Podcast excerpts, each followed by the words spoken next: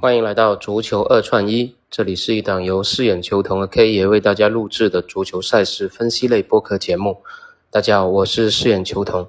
那我们昨天重新恢复了节目更新之后呢，四场比赛喜忧参半啊，成绩不算特别理想。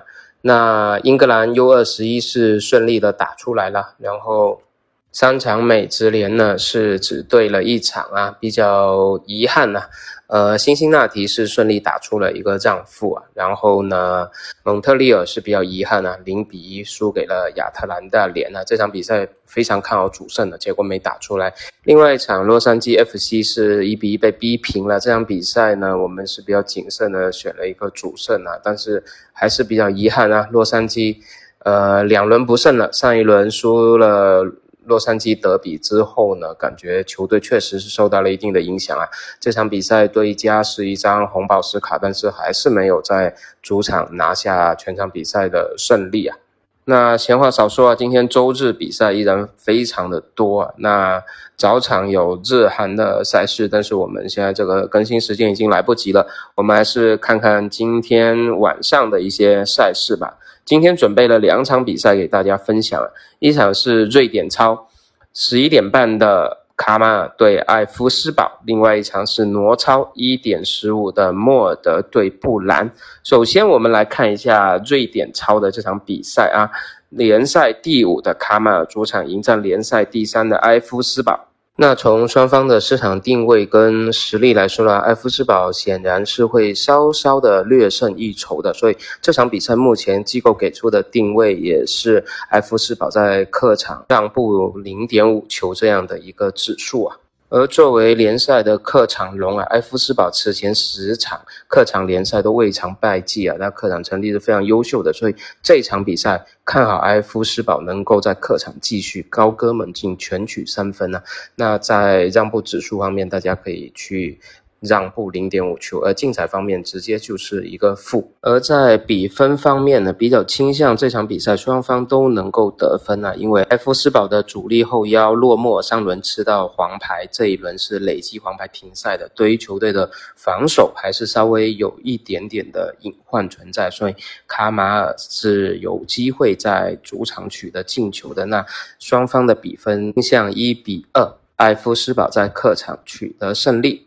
那我们再来看一场挪超的赛事啊，莫尔德主场迎战布兰啊，联赛第六主场迎战联赛第四。那这一场球依然在机构方面是给出了零点五球的这样一个让步。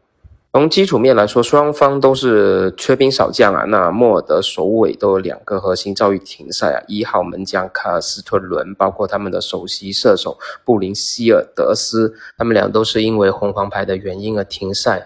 那客队布兰就更多的球员因伤缺席本场比赛了，包括他们的中场大将马蒂森啊，后防核心克里斯蒂安呐，包括他们的锋线球员赫格布啊。那应该说，在基础面方面，双方的损兵折将应该消耗程度是相当的。但是呢，莫德对于布兰的往绩却是非常的好啊，近十二次的主场交锋，莫德只输过一场，所以莫德在双方的交锋上是占据绝对的这种心理优势的。所以这场比赛也是看好莫尔德同样能够延续这个优势啊，在主场全取三分。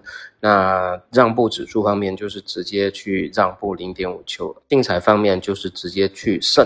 那在比分和进球数方面，这场比赛看好低消还是有三个进球。那国际比分二比一，我觉得这个是要防的。另外三比零的结果也是可以去考虑的。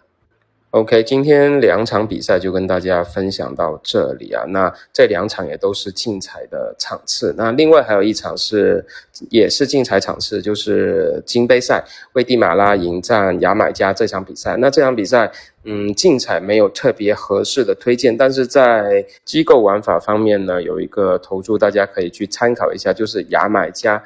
单队进球大于一点五，这场比赛是看好牙买加能取得两个以上的一个进球吧，保底有两个球。